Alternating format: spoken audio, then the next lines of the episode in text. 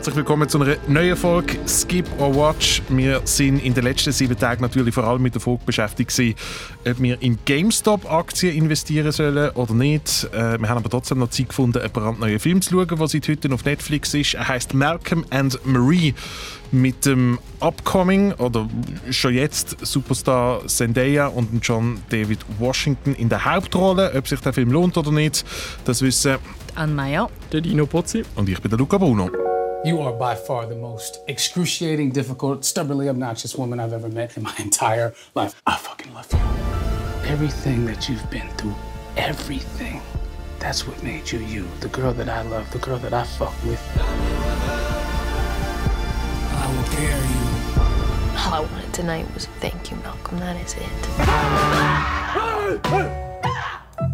Well, I mean, yeah.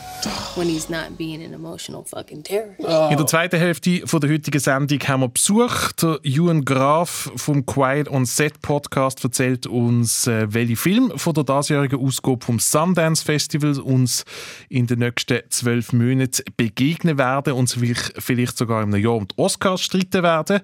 Am Sundance Festival sind in der Vergangenheit äh, Filme wie Get Out, Little Miss Sunshine, der Horrorfilm Saw oder The Blair Witch Project zum ersten Mal der Öffentlichkeit vorgestellt worden und das sind ja mittlerweile Filmklassiker. Lohnt sich also immer, einen Blick aufs Programm zu werfen und äh, weil Sundance das ja digital stattgefunden hat, hat man auch aus der Schweiz können dabei sein. Das erzählt uns der Jun dann im zweiten Teil von der heutigen Folge. Oscars, gutes Stichwort. Am Mittwoch sind äh, die Golden Globe-Nominierungen bekannt worden und obwohl die Golden Globes eigentlich eine absolut lächerliche Veranstaltung sind, sind sie ja jedes Jahr so ein bisschen etwas wieder inoffiziell Start zur Awards-Season. Ich habe euch äh, gestern schon, wir haben gestern schon ein bisschen darüber hey, diskutiert. Hey, sie hat es geschafft, Glenn Close und Hillbilly Elegy. Entsetzt. Ja, die meisten Nominierungen, ähm, nämlich sechs, hat es für Mank gegeben. Das ist eigentlich ein gutes Zeichen. Und sonst eben wie jedes Jahr ein paar äußerst bizarre Nominierungen. Aber es ist nicht so schlimm wie auch schon. Es, es hat ganz viel gegeben, wo ich gefunden habe, okay, das, das, äh, die haben es verdient. Also mein da Favorite von letztes Jahr, The Father, ist ja gerade in mehreren Kategorien. Trotzdem kann man sagen, die Hollywood Foreign Press Association, das ist das mysteriöse Gremium, welches bei den Golden Globes die Nominierungen bestimmt. Ich glaube, mehr so anhand von wer die größten Geldsäcke vor ihre Türe stellt, sind definitiv keine Hörerinnen und Hörer von dem Podcast, weil eben ähm, Glenn Close von Hillbilly Energy Aber nominiert also, sagen wir mal so, und Jared Letterman. Jared Leto und äh, hey, Midnight Sky. Okay, nein, ich glaube, Midnight Sky ist nur bestes Score oder Bestes so. Und, und Emily in Paris ist auch. Ey, all... Oh, hey. Überall. Emily in Paris, Paris. Mann. Es Nein. hat sich gelohnt, dass die Emily in Paris seit Monaten am Pushen ist durch den Podcast. Es ist aber wirklich großartig, wenn man sich überlegt, dass I May Destroy You für nichts nominiert wird, aber Emily in Paris geschafft Nein, hat.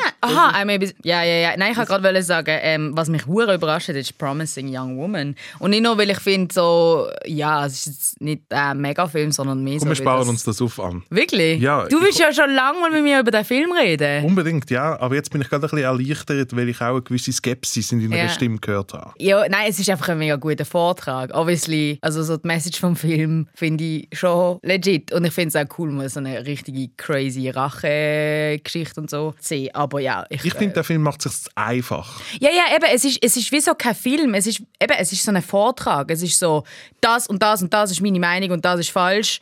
Und die Geschichte eigentlich an sich geht so wie unter. Also Es ist wie so eine Geschichte um ein Argument gebaut worden. Was mir noch aufgefallen ist bei diesen Nominierungen, ist ähm, zwei Nominationen für den Film Music, wo ich vorher noch nie etwas davon Der gehört ist habe. von der Sia das gemacht. ist Regie von der Sia, ja, genau. aber der ja. sieht absolut fürchterlich aus. Also ich habe nur das Plakat gesehen und es ist, ich glaube, mega kitschig. Ich würde euch freuen, ich habe schon beim Verleih angefragt äh, für einen Screener, weil der ab dem 24. Februar bei uns digital laufen wird. Von dem her, ähm, wir dürfen den bald gemeinsam zusammen schauen und besprechen in dem Podcast. Nichts gegen Sia da. Ich glaube, einfach die, die die Nominierungen gemacht haben, haben auf dem Sheet, wo man ausfüllen kann, wer man nominieren will, gesehen, dass gestanden ist Sias Music. Und dann haben sie irgendwie gedacht, ah, Ah ja, doch, ja, ich mag die Musik von der Sia. das nominieren wir jetzt. Und dann ist das irgendwie so passiert. Naja, überraschenderweise keine einzige Golden Globe-Nominierung hat es für den Film Malcolm and Marie gegeben, obwohl der ähm, eigentlich seit er angekündigt worden ist, so ein bisschen als, als heißgehandelter Awards-Kandidat für die Awards-Season gilt. Das ist ein neuer Film, der seit heute auf Netflix ist. Gedreht worden ist er im Sommer 2020, also während der Pandemie. In der Hauptrolle sind Zendaya und John David Washington und weil der Film während der Pandemie gedreht worden ist, sind das auch die einzigen zwei Schauspieler, die in diesem Film mitspielen. Der Film spielt auch alles an einem Ort, ist in einem Haus gedreht worden vom Sam Levinson, der Regie und Drehbuch bei diesem Film übernommen hat. Das ist ebenfalls der Autor von der Serie Euphoria, wo auch Zendaya mitspielt in der Hauptrolle und dort hat sie letztes Jahr einen Emmy gewonnen. Netflix hat anscheinend 30 Millionen Dollar locker gemacht, um sich das Exklusivrecht an diesem Film zu sichern. Der Plot ist schnell erklärt. Malcolm und Marie kommen von einer Filmpremiere zurück. Malcolm ist nämlich Regisseur und er hat gerade einen ziemlich großen Erfolg gefeiert. Äh, sie kommen nicht heim, sondern wie wir dann irgendwann erfahren, ist das ein Haus, wo äh, die Produktionsfirma vom Film von Malcolm ihnen zur Verfügung gestellt hat und äh, das ist sehr schön und sehr luxuriös und ja trotz all dem coolen Zeug wendet sich dann das Blatt, weil Marie beschäftigt etwas, nämlich dass er sie nicht äh, ihr nicht gedankt hat bei seiner Rede nach der Premiere und aus dem entsteht dann ziemlich heftiger Streit, wo recht deep geht. Gut, der Streit recht tief, sind wir uns so sicher. Malcolm and Marie, Skip or Watch? Watch. Ja, auch, äh, auch Watch, aber mit, vielleicht mit Disclaimer dann. Hey, ich hätte jetzt so gehofft, dass wir jetzt zusammen können über den abschwärmen können. Ist es für dich ein Skip? Abschwärmen. Ja. Das ist für mich einer der elendsten Filme, den ich je gesehen habe. Was? Und ich an erklär mir, ich bin mega baff. Also, also warum? Weil das, was er will sein, mega gut funktioniert. Es ist ein mega Aber sind die geiles oberflächlichsten Diskussionen, die es überhaupt gibt, von irgendeinem weissen, privilegierten, reichen Söhnli, der Stutz in den Arsch geschoben bekommt, um seine masturbativen, misslichen Fantasien können auszuleben und hat sich zwei Leute angeholt, die seine Avatare Ideen anberattern. Das sind keine richtigen Personen, die beiden Leute, die in diesem Film vorkommen, sondern sie geben nur irgendwelche langweiligen Film-Bro-Argumente weiter, wo der Regisseur wahrscheinlich sonst an irgendwelchen Wegepartys Leute mit zugeschwafelt hat. Nein, oder Malcolm. Das, also, das, das wäre mein Disclaimer gewesen, das, das, ähm, das Film-Bro-Thema, wo du, wo du jetzt angesprochen hast. Das habe ich so ein bisschen anstrengend gefunden. Ich habe schon lange nicht mehr so gestruggelt, mich durch einen Film durchzukämpfen. Wirklich? Ich habe das so absolut furchtbar gefunden. Und dann ist er auch recht dilettantisch gemacht, gewesen, habe ich gefunden. Er ist das, so, also ich bin obviously auch mega triggert gesehen von all diesen Sachen und von all dem Rant gegen FilmkritikerInnen und so und es ist mega schmerzhaft aber, das, aber, das, aber das geht doch nicht, dass der Regisseur sowieso schon in einer recht privilegierten Situation ist, Mhm. dass er Sohn von einem anderen berühmten Hollywood-Regisseur ist. Das heißt, dem ist alles in die Wiege gelegt worden. Und jetzt bekommt er einmal ein schlechtes Review von einer Kritikerin und zahlt er das jetzt so heim, indem er als Mann so über sie herzieht in Form von dieser Figur in diesem Film. Das, also das geht ja, doch aber es geht, ja, nicht. es geht ja dort auch um Hautfarbe und um Race und um. Äh, Ja, aber der Dude ist ja selber weiss. Ja, aber was redest du jetzt von der Figur Malcolm, wo Das sind ja keine Figuren, das sind ja nur Kartonfiguren, denen irgendwelche Worte Aber wenn jetzt du den ganzen. Background vom Regisseur, wo weiss ist und so weiter, nicht würdest wissen, Ja, aber das, wie, das ist also ja, wie, es ist ja praktisch unmöglich. Es ist ja praktisch unmöglich, die Das beiden voneinander zu trennen. Ja, das stimmt schon jetzt. Es ist ja nur eine Racheaktion vom Real-Life-Regisseur gegenüber seinen Kritikerinnen und seinen Kritikern. Ich, Nein. doch, das ist Nein, der einzige Inhalt. ihm ja nein, aber sie hebt ihm ja eben auch den Spiegel vor. Es ist ein mega hin und her von Argumenten und und sie gewinnt ja schlussendlich, beziehungsweise es ist so dann irgendwann Gleichstand. Aber ähm, ich habe gefunden, er macht sich ja damit auch mega lächerlich. Ich habe das nicht ernst genommen. Ich habe das Gefühl gehabt, er zeigt ihn als jemand, der nicht mit so einer Kritik umgehen kann. Ich habe das eher so aufgenommen. Ich finde, dieses Argument macht schon Sinn, wenn du das so gelesen hast, aber ähm, ich, ich habe ihn in dem Moment wie sie, wo ihn ja in dem Moment wirklich einfach nur anlächelt, wenn er den Rant abzieht, habe ich das äh, als eine Darstellung von eben einem mega narzisstischen Regisseur der nicht mit so Sachen kann umgehen kann. Aber es ist ja schlussendlich ein Hin und Her und das, was Mhm. sie, sie bekommt ja dann am Schluss noch so ein bisschen Skiwerferlicht auf sich und darf auch noch ein paar Sätze sagen. Mhm. Ähm, und das ist auch, dort steckt ja dann auch nicht viel wirklich Interessantes drin. Ich habe einfach wie gefunden, so, ich nehme ihnen 100% ab, dass die schon so mega lang ein Paar sind. Ich habe gefunden, die haben eine mega Chemie. Ist es, Und- weil sie aufs WC geht und die Türen offen lässt? Das hat mich hure gestresst. Macht man das wirklich? Das macht Ja. man nicht. Wenn man nicht allein wohnt. Ja. Okay, ja, das. das Ich, ich, lasse mal, ich schließe mal die Tür ab im öffentlichen WC. Aber das ist ein anderes Thema. Ähm, ich habe sie ein bisschen zu jung gefunden für die Rolle, Zendaya. Aber ich finde, es hebt sie wieder auf, durch das, dass die so eine krasse Chemie haben. Und wenn ich sage, so, ähm, das, was noch möchte sein, funktioniert für mich, ist einfach eben ein mega ähm, so vibrierendes Kammerspiel. Und ich finde, Kammerspiele, die gut sind, immer hure geil. Und ähm, für mich geht es jetzt weniger um das ganze Filmbro-Zeug, sondern mehr um, warum eine Beziehung und Liebe einfach das absolut schmerzhafteste ever kann sein und dann eben so ein Thema von Beziehungen zu Künstlern und KünstlerInnen ähm, und wie schwierig das ist und wie schwierig das kann werden, wenn eben irgendwie dann so Kunst und äh, das Leben ineinander verschmilzt und so weiter. Aber für wer ist der Film außer für Regisseure und Regisseurinnen? Ja, das wollte ich noch gerade sagen. Ähm, ich bin mir auch bewusst, dass auch die Sachen, mit, über die sie ja reden, ich glaube, wir haben das alle verstanden, weil wir halt irgendwie aus Filmschaffen in den letzten Jahren mitverfolgt haben. Aber ich glaube, das versteht man nicht, wenn man sich nicht explizit mit diesen Sachen auseinandersetzt, habe ich das Gefühl. Und darum ist es schon auch wieder so ein bisschen überheblicher Film und ein bisschen äh, nischiger Film und so. Aber ja, für mich hat es funktioniert. Ich sehe absolut ein, was du meinst mit dem Filmbro-Zeug oder dem so der petty Kritik an der, an der eigenen ja, be beziehungsweise dass irgendwie halt die, Figur als Avatar zu brauchen, um sich an irgendwelchen misslichen Kritiken zu, zu rächen oder, oder so. Ich habe das selbstironisch Ähm, empfunden. N- Absolut, ga garantiert nicht. Ich- Dann würdest du es nicht in diesem Tonfall machen. Ich habe es nicht selbstironisch empfunden, aber ich habe es nicht als die grosse Hauptbotschaft vom Film wahrgenommen. Und darum habe ich es jetzt wie irgendwie nicht so wahnsinnig schlimm gefunden. Ich habe einfach so gedacht, so, echt, muss das jetzt sein? So jetzt, jetzt, da driftet es jetzt wieder so ein bisschen ins Eitle ab. Weil ich eigentlich die ganze Beziehungsdynamik, was ich so, es ist ja eigentlich ein Streit, was sich, das ist ja kein Spoiler, wenn man das sagt, was sich durch den ganzen Film durchzieht. Das Konzept und auch wie es gemacht worden ist und so. Und wenn es eben um die, auf die, sich auf die persönliche Ebene konzentriert hat, mehr und dann nicht irgendwelche, ja, das, was ich gerne Fußnoten-Dialog nenne, wo, wo, wo dann irgendwie mit dem Ja und sowieso Kritiker verstehen, verstehen mich ja eh nicht, weil sie die Geschichte von dem und dem Regisseur nicht kennen und das und das und sowieso.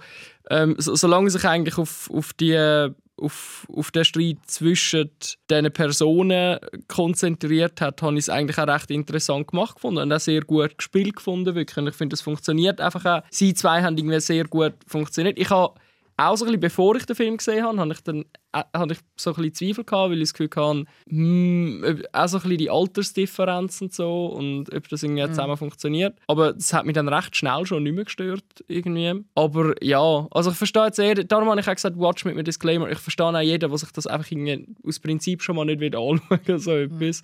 Weil es halt schon sehr so verkopft ist und so und extrem eitel. Aber ähm, ja, bi- bis auf, ja, bis, bis eben auf die Ausflüge ist schau mal, ich komme draus und so sollte man, äh, so sollte man das Schaffen von Filmemachern anschauen, wo dann irgendwie, wo für mich teilweise fast ein bisschen wie Fremdkörper gewirkt haben in, in, den, in dem Streit, in dem einen grossen Streit, der sich durch den Film zieht, habe ich das eigentlich so empfunden, dass man doch irgendwie dranbleibt und das irgendwie ja, noch Also, weißt, interessant gemacht ist. Das Ganze mit der Kritikerin und so weiter, das ist für mich schon einer der hauptstörenden Punkte gewesen. Aber ich habe es durchgehend dialogtechnisch eigentlich mega aufblasen gefunden und, und eben, wie gesagt, die Figuren haben sich für mich auch überhaupt nicht real angefühlt. Lustig, ich habe ich ha wie gefunden, ich schaue denen so gerne zu, weil sie beide so mega gescheit sind Okay, und mega so weird. gut Ich ich gegen, gegeneinander argumentieren. Und ich habe es schon auch nicht mehr durch so, nein, wie soll ich sagen? Also, das ist, das ist mir noch in den Sinn gekommen, als ich den Film geschaut habe, dass es mich einmal stört,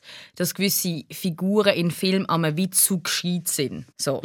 Da denkst du einfach so, so, so würden so Menschen irgendwie nie reden, wenn es um irgendwie äh, eine gewisse Altersgruppe geht oder keine Ahnung und so. Oder gerade in so Streit sind, sind Figuren in Filmen viel zu reflektiert. So. Und bei ihnen habe ich das jetzt irgendwie nicht gefunden. Ich habe ihnen die Intelligenz abgenommen. Und ich habe wirklich ihn nicht äh, super sympathisch und als Superhero empfunden und auch nicht so dargestellt. Und ich habe das wirklich selbstironisch empfunden. Vor allem, wenn man es eben von dem äh, einen Moment, wo er die Kritikerin so basht. Ich meine, sie eben schaut ihn suffisant dabei an und äh, also lacht sich innerlich einen tot. Und ich finde, dort sind wir ja mehr bei ihr. Dort finden wir ihn ja wie lächerlich. Vor allem, weil er ja über eine gute Kritik abrantet. So. Ja, weil er quasi für die falschen Sachen gelobt wird. und Genau. so. Und das ist ja obviously irgendwie so ironisch. Ich komme mir gerade vor, wie als ich keine Ahnung, an einem Free Jazz Konzert war und dann geht das Licht an und ich bin völlig perplex und um mich herum brüllen alle Leute, weil sie so berührt sind von dem, was passiert ist. Ich kann wie nichts dazu sagen, Nein, ich weil, find's- weil, weil, ich ihn, Ja. weil ich ihn wirklich von A bis Z so wack gefunden habe. Also, Wirklich, aber auch, auch, als. Schauspieler. Ist mega schlimm. Was? Ganz schlimm. Und ich finde auch Zendaya ist überhaupt nicht gut in dem Film. Das Immer ist so lustig, weil ich finde, flüstert, flüstert er, redet und das Face, was sie immer macht und so weiter. Es ist so Ohne eine Scheiß. One-Trick-Pony Weil mäßig. ich bin eben so, ich, ich finde sie eben auch nicht wirklich eine gute Schauspielerin. Ähm, habe sie in äh, zum Beispiel Euphoria gar nicht äh, realistisch gefunden in ihrer ähm, drogensüchtigen Rolle und in der finde ich sie mega gut, wenn sie so noch irgendwie so ein bisschen sassy kann sein und ähm, ja, ich habe gefunden, so, wow, du hast jetzt einen mega Step gemacht. ich habe das Gefühl, der Film ist so ein bisschen, auch mit dem Poster, mit dem, mit dem Foto, das ihr vielleicht sehen werdet, wenn ihr die heutige Folge anklickt, er ist so ein bisschen als knisterndes Drama verkauft worden. Oder bin ich Mhm. einfach fehlgeleitet? Und ich finde dir, das trifft zu, weil ich finde, das ist es schon nicht. Also wer so einen sexy Sex-Film erwartet, bekommt das definitiv nicht. Nein, aber... Nein, man sieht so ein bisschen Blut dabei, aber Also nicht nur, um, das ist nicht nur wegen der Bluthaut oder so, sondern allgemein, es ist nicht, es ist nicht steamy. Sie sind Es ist schon steamy zwischen ihnen. Wie gesagt, ich finde, die haben eine mega Chemie. Ich habe ihnen das wirklich 100% abgenommen. Ich habe, ich habe zum Beispiel ihm 100% abgenommen, wie fest er von ihr angezogen ist und gleichzeitig irgendwie auch so toxisch kann sein und so ignorant und so überheblich und eben so ihre Gefühle irgendwie nicht wirklich wahrnehmen und so. Und dass das halt eben dann so schwierig ist, weil so viel Gutes und so viel Schlechtes irgendwie aufeinander trifft und so. Und das ist für mich immer spürbar gewesen. Und so, darum ist es für mich schon Aber ist das, hat, hat das Gute für dich durchgedrückt, wo du den Film geschaut hast? Weil ich- Nein, eben darum ist es ja auch so geil, dass am Schluss das so ein bisschen wie offen bleibt, irgendwie, ob sie sich jetzt Ja. trennen oder nicht. Weil, weil ich, ich habe irgendwie so nach drei Minuten gedacht, Kollege, Zelt abbrechen. Ja, so- das hat man öfters. Das hat man öfters das Gefühl so, ja, also nach dem einen Mal, wo er sie mega fertig gemacht hat, habe ich gefunden, so, Girl, wirklich leave. Aber dann verstehst du wie auch, warum sie ihn halt liebt und so. Und das, das habe ich bis zum Schluss nicht verstanden. das Hin und Her, ähm, das äh, habe ich mega eindrücklich gefunden und mega schmerzhaft. Und ich würde zum Beispiel auch nicht zum zweiten. Ich hätte im Fall so viel Trigger Warnings gebraucht. So. Ich, ich, für mich ist es so schmerzhaft, gewesen, das alles zu schauen. Ja, für mich auch, ja. weißt du, und jedes Mal, wenn der John David Washington die ellenlange dumme Monolog halten muss und er dann immer so, muss dann so Kreis drehen, muss sich so zwischen Fenster und Sofa hier und her bewegen. Das ist für mich alles so amateurhaft, Wie- dilettantische Regiearbeit. Wie- so von wegen, bleib nicht stehen, sondern weißt, immer in Bewegung bleiben. Also, also, Ja, aber er ist so hot und er kann sich so gut bewegen. Bei ihm kommt es mir schon so ein bisschen so ist mit dem Film, also ich habe ihn gut gefunden im Film und so, aber bei ihm ist mir schon so ein bisschen vorgekommen, jetzt so mit seiner jüngsten Filmografie und so, oder das ist, so, das ist jetzt so seine grosse, ernste Dramarolle. Bei ihr ja auch ein bisschen, so, das, da muss nein, jetzt nein, nein. Tenet war seine ernste Dramarolle. gewesen. Oh boy. Geil, aber Tenet ist easy. Geben wir noch Sternchen. Ich gebe dem Film 4 von 5 Sternen. Das ist auch unglaublich, Mann. Ich glaube, ich bin so zwischen zweieinhalb und drei am hinstudieren, aber weil ich ja gesagt habe, watchen, also man kann sich eben, man kann sich ja schon mal anschauen, ich glaube ich drei. Okay, ich gebe ihm einen Stern.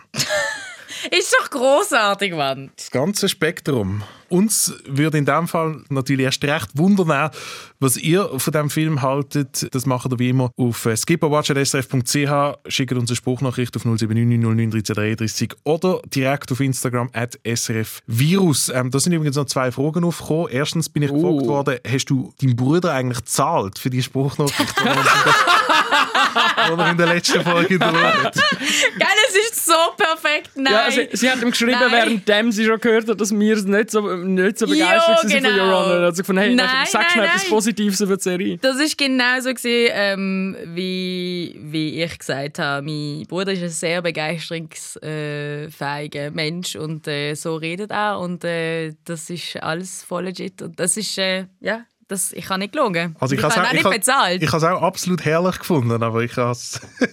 es ist fast ein bisschen zu perfekt, gell? Es könnte, ja, aber nein. Also er nein, ist auf alle Fälle eingeladen, uns jederzeit seine Meinung ähm, in diesem Podcast kundzutun. Oh, wirklich? Sehr Äh, wenn er gern. Malcolm oh. Marie gesehen hat und etwas dazu sagen möchte, dann binden wir das gerne jetzt an dieser Stelle schnell ein. Julie, äh, du hast es gehört. Auf Instagram haben wir letzte Woche außerdem gefragt, im Zug von der Serie Your Honor, wo der Bruder von der Ansa lobend erwähnt hat, ähm, welches denn die, die bessere Brian Cranston-Serie ist, Breaking Bad oder Malcolm mittendrin. Es haben sich ähm, 59% für Breaking Bad entschieden. Aber es ist Wow. doch noch recht knapp, finde ich. Es, ja, es ist kein Kantersieg. Ich Also- habe mich ein bisschen aufgeregt, dass, dass man denn das als Umfrage gemacht hat, weil es ja obviously ein Witz war. Also von meiner Seite aus. Und ich habe so das Gefühl, also in der Instagram-Story man könnte meinen, also ich meine das jetzt ernst, aber naja, offensichtlich. Dann hat uns äh, Friend of the Show, können wir ihn mittlerweile schon nennen, der André Cetkovic, äh, noch ein Mail geschrieben und die erste Hörer- respektive äh, Hörerinnen-Nominierung für die Idiotson Hall of Fame abgegeben. Oh, schön, passend schön, zu schön. deiner Empfehlung letzte hat Woche. jetzt mega schwedisch, den Idiotson. Idiotson Hall of, Hall of Fame. David Idiotson. ähm, Idiot Son. Idiot Son Hall of Fame, genau. Also nicht die Sonne, nicht der Planet, sondern Double, Pendant zur Schwester. Double Sohn. Äh, passend zu deiner Empfehlung letzte Woche, Dino, ähm, äh, aus The Wire, der Sigi Sobotka in der zweiten Ah, Staffel. Das ist aber verdammt gut. Ja. Das ist eine sehr, sehr gute ja, Empfehlung. Das ist ziemlich gut. Ja. Und der andere sagt sogar, als Schauspieler macht er alles richtig, aber die Figur macht eigentlich alles falsch, Ja. was man falsch machen Ja. kann. Über, über das hätten wir vielleicht schon noch müssen reden wegen was ist, ab wann ist man quasi ähm, eligible für die, ähm, die Idiotensohn Hall of Fame? Muss der Charakter einfach ein totaler Vollidiot sein oder muss man sich eben den Schauspieler aufregen oder beides oder nur eins von beiden? Ich glaube, das lassen wir offen, oder? Wir haben einfach verschiedene Nein, Räume nein, in nein, dieser nein, nein, Fame. nein, nein, nein, das lassen wir nicht offen. Ich finde, das ist, das muss, das, da muss das Prozedere geben. Sonst enden wir dann wie bei den Golden Globes, wo einfach irgendwie Emily in Paris nominiert wird für irgendetwas. Oder der Jared Leto. Oder was, aber äh, egal. Ich würde sagen, es ist mehr Es die ist, Figur. doch, es ist mehr die Figur. Es ist doch okay. Dann hat mich auch noch ganz, ganz besonders gefreut, dass äh, wir, haben, wir haben auf Apple Podcasts ein 5-Sterne-Review bekommen. Und zwar vom Hoshi Jan, der geschrieben hat, weil Luca etwas desperate nach 5 Sternen gebettelt hat. Oh, okay. Thirst Trap. Oh Hoshi Jan, erstens mal danke vielmals. Zweitens, ähm, gern weiter so. Aber das ist wenigstens eine Person, die es lost, obviously. Erstens das und zweitens, gebt uns die 5 Sterne. Empfehlt äh, den Podcast allen Freunden weiter. Ich bin so so absolut unverschämt. So Hört den, subtil. hört den nicht und entscheidet für euch, ob es drei oder vier oder fünf sind. Gebt uns einfach die fünf, wirklich. Gern. In, der- in der nächsten Folge verspreche ich dann auch einen OnlyFans-Account zu machen. Gebt uns, das ihr ist dann das nächste fünf Patreon-Level oder so. Ja. Gebt uns die 5 Sterne, macht zweite Accounts, bring it on. Wir freuen uns. Dann wären wir jetzt bei unseren Must-Watches der Woche. Mein Tipp kommt vom Tim. Shoutout an Tim, ein wunderbarer Schauspieler, by the way. Shoutout an Tim. Ähm, Tim Robbins. Tim Bettermann. Tim Cruise. Tim Cruise. Tim Chalamet. Tim Bettermann, ich habe es schon gesagt. Tim Chalamet. Ähm, ja, äh, wir haben die äh, Serie letzte Woche angefangen und es ist wirklich herzerwärmend. Es ist eine Doku-Serie auf Apple TV und dort stehen 100 Kinder aus unterschiedlichsten Ländern von dieser Welt im Zentrum, im Alter zwischen 0 und 5. Jetzt müsste ich schneller Und sagen, wie sie heißt. Habe ich das noch nicht gesagt? Nein. Becoming You. Okay. Das ganze Teamzeug hat mich jetzt mega durcheinander gebracht. Also, und in der Psychologie sagt man ja, dass das Alter zwischen 0 und 5 extrem wichtig ist in unserer Entwicklung. Nicht nur, weil wir irgendwie anfangen reden und laufen und so, sondern dass man auch so Sachen lernt wie Empathie, Freundschaften bilden, auch Lügen und so weiter. Und ähm, es ist mega, mega herzig. Man lernt hure viel. Und was halt eben vor allem mega cool ist, es sind wirklich ähm, Kids aus ganz, ganz, ganz, ganz unterschiedlichen Ländern. Also man verfolgt ein Nomadinnenvolk in der Mongolei und dann hast du auch noch das Kind in New York und so weiter. Und ja, ich habe es vorhin schon gesagt, es ist so ein bisschen National Geographic mit Menschen. Und äh, die Sprecherin ist Olivia Colman, a.k.a. The Queen, a.k.a. Mother. Und ich finde, sie hat so die perfekte Stimme für das. Tim Hanks. Tim Hardy. Du bist immer noch bei Tim gewesen, gell? Tim Hardy! Tim Hardy. Ja, ich habe mir das natürlich, wie immer, wenn es um unsere Must-Watches geht, eingänglich und ausführlich überlegt, was, was ich diese Woche soll empfehlen Und ich habe dann gedacht, als Kontrastprogramm dafür, wer nicht gesehen wird, wie Zendaya so eine harte Zeit hat in einer Beziehung, The Greatest Showman. kann sich einfach, fuck, das wäre gut gewesen, kann sich einfach auch Spider-Man Far From Home anschauen, Ich habe mir jetzt eben gerade überlegt, was spielt denn der ja sonst überall mit? wo, wo beziehungstechnisch einfach alles super läuft für sie. Far From Home ist der zweite, oder? Ja, mit dem Tim Holland. Und ähm, Jake Timmenhall. Ich mache jetzt immer Marvel Monday. Und jetzt habe ich gerade überlegt, wenn wir ähm, den zweiten Spider-Man anschauen. Das ist, wird wahrscheinlich in acht Monaten der Fall sein oder so. Ja, vielleicht. Hey, aber was Marvel Monday? Schaut ihr weiter bei WandaVision? Ja, ich habe es vor. Äh, Ich habe noch nicht weitergeschaut, aber ich habe es mega vor. Ich habe es nicht explizit vor, aber Wer nach der dritten. Folge abgehängt hat, so wie Schon. ich, muss unbedingt die vierte Folge schauen. schon Da wird komischerweise plötzlich alles erklärt. Die Folge hätte ich mir irgendwie viel früher gewünscht. vorher gewünscht. Möchtest du vielleicht noch etwas zu Far From Home sagen? So?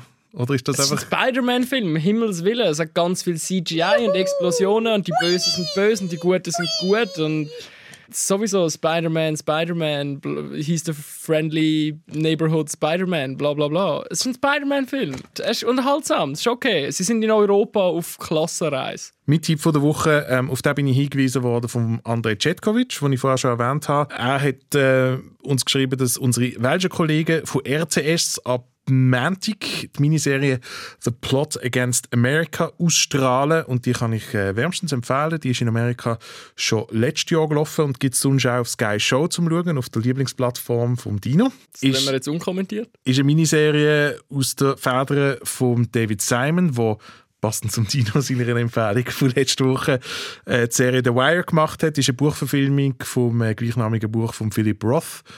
Möchtest du zu ihm etwas sagen? Unsere Der, Lieblings, äh, der Lieblingsautor von meinem Vater.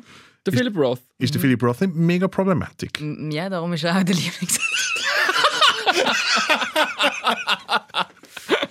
mein Vater los den Podcast. Shots fired! Ähm, ja, der ist sehr problematisch, aber er ist auch sehr gut. Jedenfalls, The Plot Against America ist so eine ähm, sogenannte Alternate History Geschichte. Ist ein bisschen ähnlich wie The Man in the High Castle, einfach viel, viel besser. In diesem konkreten Fall geht es jetzt darum, was passiert wäre, wenn der Charles Lindbergh, wo man unter anderem auch gewisse antisemitische Tendenzen nachgesagt hat, wenn der 1940 zum Präsident von den USA gewählt worden wäre. Es ist eigentlich ein ähnlich wie, wie der Handmaid's Tale, außer dass es hier nicht gegen Frauen geht, sondern gegen Juden. Es ist sehr heftige Kost und trotzdem habe ich gefunden, ist es sehr, sehr sehenswert.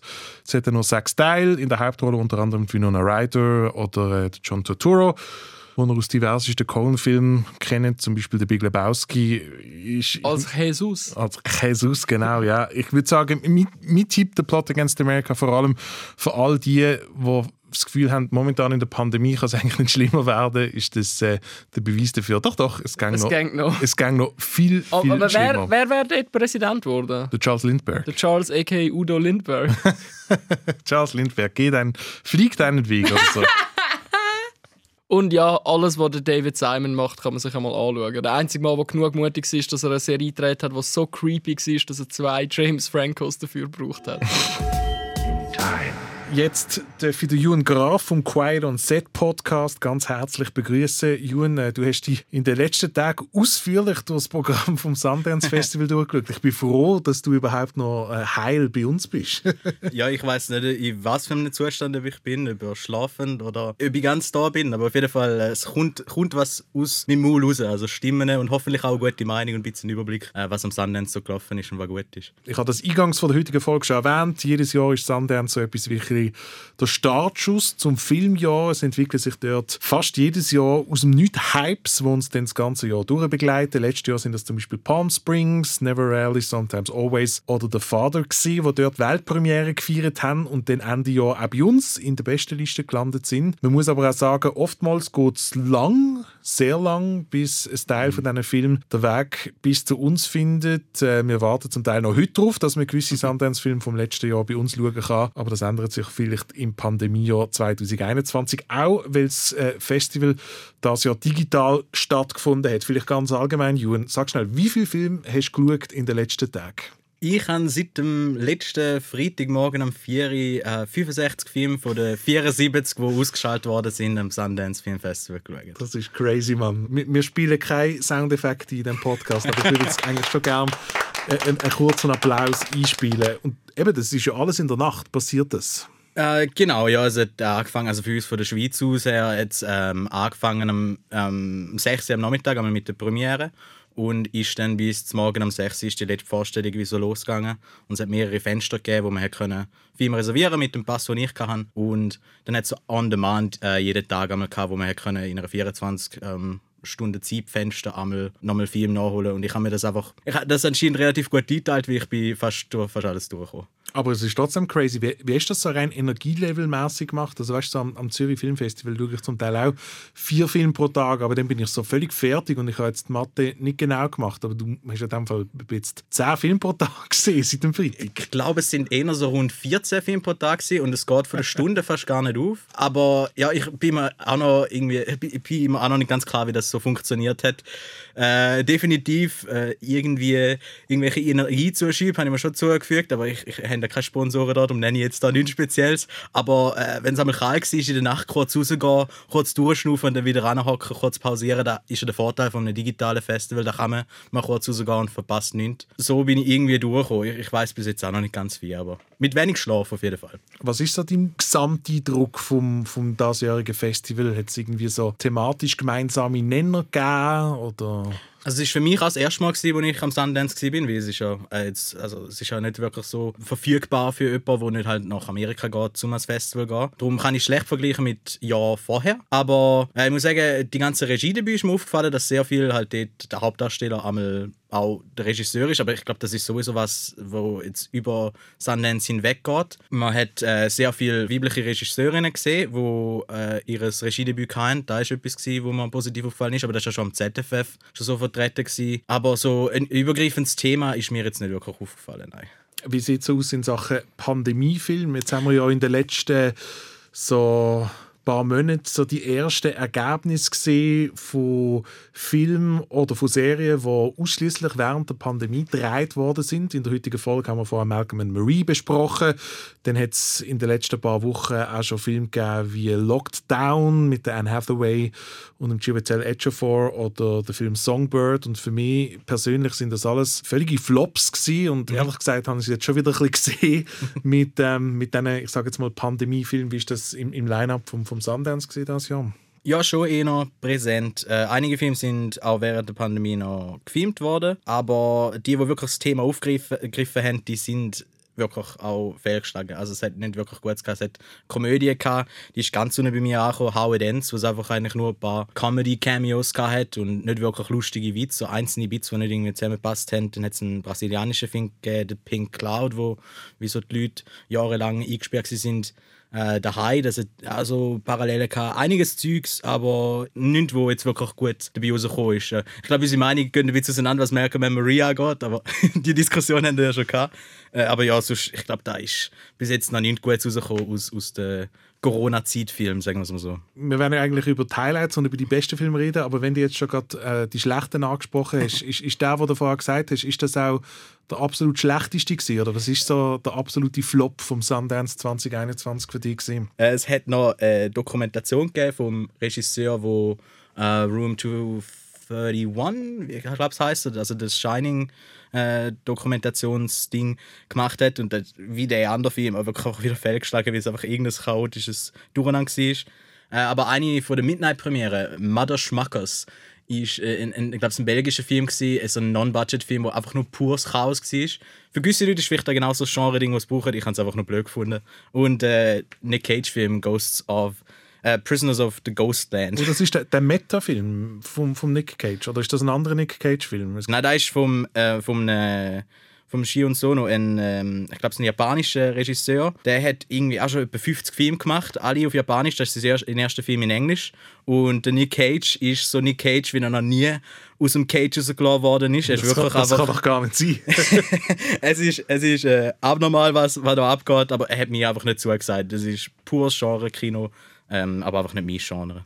Also, dann jetzt Highlights Sundance 2021. Let's go. Genau, äh, du hast ja vorhin angesprochen, Palm Springs ist, keiner, äh, ein, also ist einer von diesen Filmen, gewesen, wo so das Highlight war vom letzten Jahr. Wir haben, keinen, äh, wir einen, wir einen vergleichbaren Film das Jahr mit Coda, das steht für Child of Deaf Adults. Und das ist der Film, gewesen, der am meisten von den Auszeichnungen abgekommen hat. Der hat äh, den Preis für Drama, für Regie, für den Ensemble-Cast und auch der Audience Award hat er abgekommen. Ist auch rekordmäßig verkauft worden für 25 Millionen an Apple. Also das ist einer von den Filmen, wo man vielleicht jetzt auch schon kann ein bisschen Blick drauf haben, weil er in der nächsten Zeit vielleicht rauskommt. Außer Apple beschließt, dass nächstes Jahr dann wichtig ist bei den, bei den Oscars, dann kann es sein, dass sich vielleicht ein bisschen Herbst verschiebt. Aber ähm, ja, das ist definitiv ein Film, wo glaube ich, bei sehr vielen Leuten gut angekommen ist. Ist äh, jetzt nicht in meiner, in meinen Top-Top-Filmen dabei gewesen, aber ja, also es hat definitiv viele sehenswerte Filme gesehen, von den 65, die ich gesehen habe. Ich habe auch eine komplette Liste alles auf, auf Letterboxd aufgeleistet und in den nächsten paar Tagen kommt noch eine Review und so. Und ja, also so im Gegensatz zum Crowdpleaser, wo halt Kodak war, hat es einen anderen Film gegeben, der mir sehr zugesagt hat. Der heißt On the Count of Three.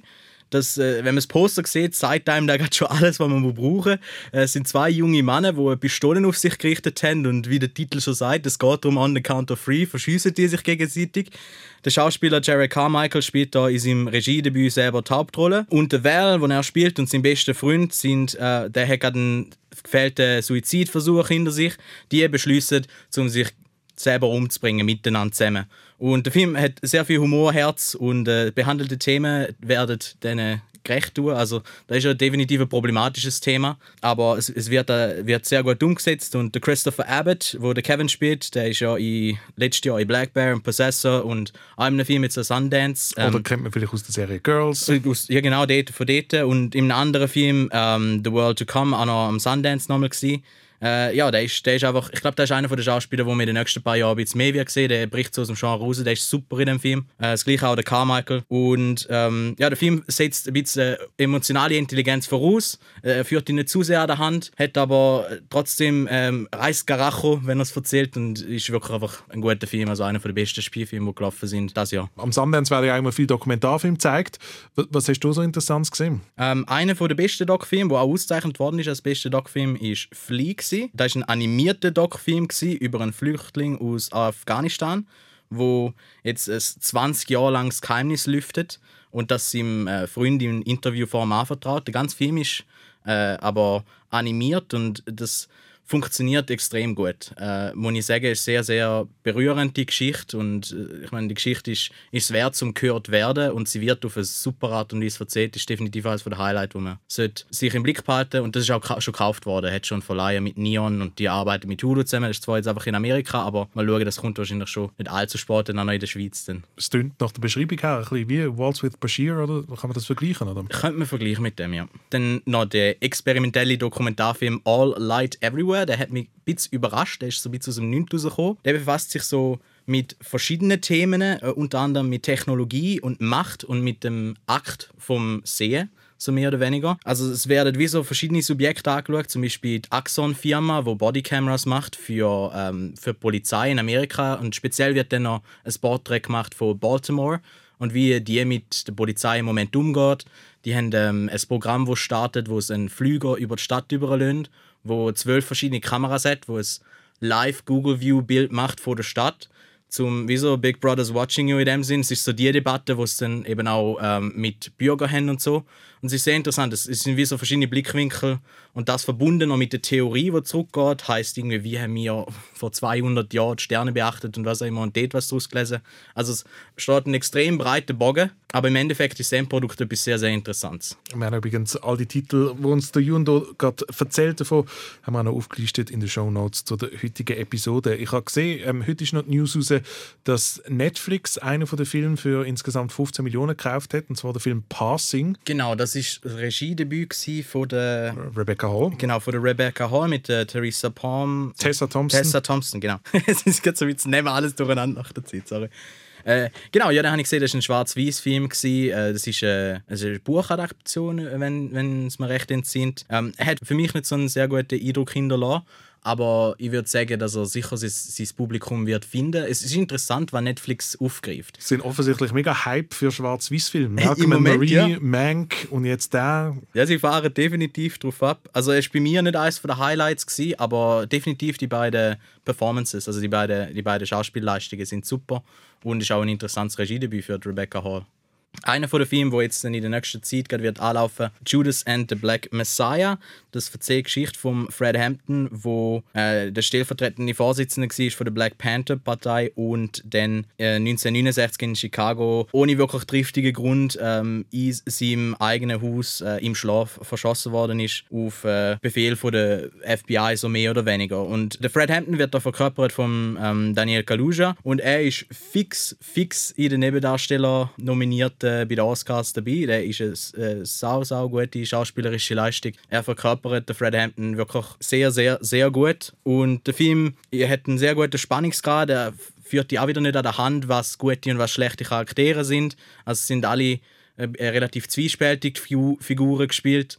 Und alles in allem wirklich ein, ein, ein sehenswerter Film. Äh, ich habe gesehen, der Hauptpreis in der Kategorie Dokumentarfilm, die in Amerika gemacht worden sind, ist der Summer of Soul Film. Das ist das Regiedebüt von, von Questlove, von Brummer von The Roots, den ihr garantiert kennen werdet. Äh, taugt etwas? Hast du den gesehen? Ja, den habe ich gerade noch gestern schauen, weil äh, die Filme, die einen Preis gewonnen haben, die hatten nochmal ein kleines Fenster gehabt, wo man schauen und den habe ich eben leider verpasst vorher. Äh, ja, der, ist wirklich gut gewesen. Also, es ist so zur gleichen Zeit äh, ein Festival gelaufen in, in Harlem, in der Mitte von New York, wo Woodstock am Laufen war und die ganze die ganzen Augen sind alle auf halt Woodstock, Woodstock gerichtet gewesen, auch im Nachhinein.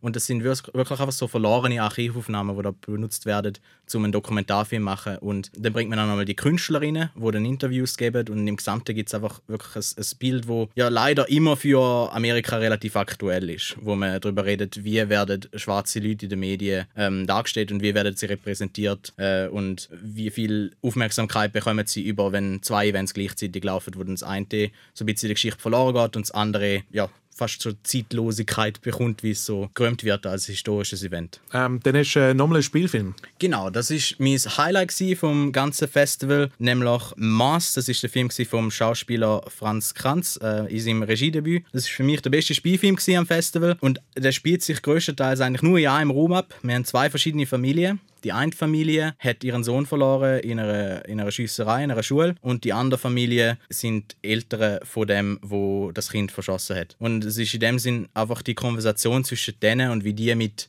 ihrem Schmerz umgehen, wie sie über die Jahre aus sind ein paar Jahre vergangen, seitdem das passiert ist, äh, wie das die auch ja, sich irgendwie gegenseitig hassen oder sich vergeben können. Und es ist wirklich einfach sehr gut geschrieben, sehr gut gespielt. Und ja, es ist genauso mies. Kennt man dort eben vom Cast, oder? Ja, also wir haben die Schauspieler weniger was gesagt, aber ich habe den Namen einfach nachgeschaut und schon gesehen, dass er schon einiges gemacht hat. Hey, der Jason Isaacs aus dem Harry Potter Film, den kennst du garantiert. Ich han, ja, ich habe ihn kennt, aber nicht, ich habe nicht gewusst, welcher Schauspieler das Lucius ist. Malfoy. äh, ja, ich freue mich drauf, ähm, sobald man deine Reviews vom Sundance 2021 auf Letterboxd kann lesen kann. Ähm, die Account dort äh, ist der Name Ewan Graf einfach Genau. am Stück. Und sag noch kurz etwas zu deinem Podcast. Ja, ich leite einen ähm, englischsprachigen Podcast, der heißt Quiet on Set Podcast mit einem anderen Filmstudent aus Australien und ein paar Kollegen, die mit mir Film studieren, da in der Schweiz. Und äh, ja, wir werden nächste Woche auch Sundance behandeln. Äh, vielleicht noch ein bisschen umfänglicher, wir tun die ganze Episode dazu äh, widmen und ich habe dort ein paar Gäste aus Amerika dabei, die äh, auch recht viel gesehen haben. Ähm, ja, wir machen wöchentlich einmal Reviews und wir dann teilweise auch ältere Filme behandeln. Definitiv abwechslungsreich, also schaut mal vorbei, wenn ihr Interesse habt und vielleicht auch ein bisschen Englisch versteht. Das also die Sundance-Tipps vom Ewan Graf, wo wir ab sofort auf unsere Liste nehmen und ein bisschen beobachten über die nächsten paar Monate. Skip or Watch, der Film- und Serie-Podcast von SRF Views. Da gibt es jeden Freitag mit neuen Film- und Serietipps. Nächste Woche haben wir unter anderem wieder einen Netflix-Film auf der Liste. Das Mal ist es News of the World mit Tom Hanks und der deutschen Schauspielerin Helena Zengel, die jetzt auch gerade für einen Golden Globe nominiert worden ist. Und dann schauen wir in die ersten paar Folgen von einem AIDS-Drama rein, wo momentan auf Channel 4 in England läuft. Wir Das haben gedacht, um, um unser Publikum so richtig aufzustellen, während wir uns gerade in einer Pandemie befinden, warum nicht über AIDS reden? It's a Sin heisst die Serie.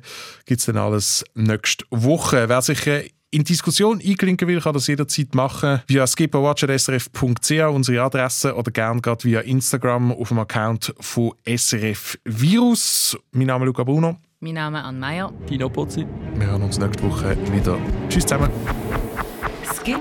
Watch, der Serie- und Filmpodcast von SRF Virus. Jeden Freitag überall dort, wo du Podcasts hörst. Und auf virus.ch. It's a sin. Der Trailer ist geil. Geil. Wenn ich da nur schon über die Zusammenfassung schaue, Chemotherapie, Lymphoma, Reality of AIDS, Falling Ill. Das ist super für einen Hypochonder wie mich. Ja. Das wird wirklich, das wird... Bist du Hypochonder? Ja, unglaublich. Also sorry, aber ich meine, das ist on-brand, dass ich Hypochonder bin. Mm, Nicht wirklich. Es passt nicht so, dass ich rauche, aber es ist doch massiv. Ach, da meinst du jetzt auch die Maske? Was? Du hast doch die Turbomaske. Tur- Turbomaske. Die bessere Maske. Ich weiß, ist, die, ist die besser? Du nicht so. What the fuck? In Deutschland ist jetzt die Pflicht in ein paar Bundesländern, die anscheinend äh, besser ist. Cool. Okay, du bist besser.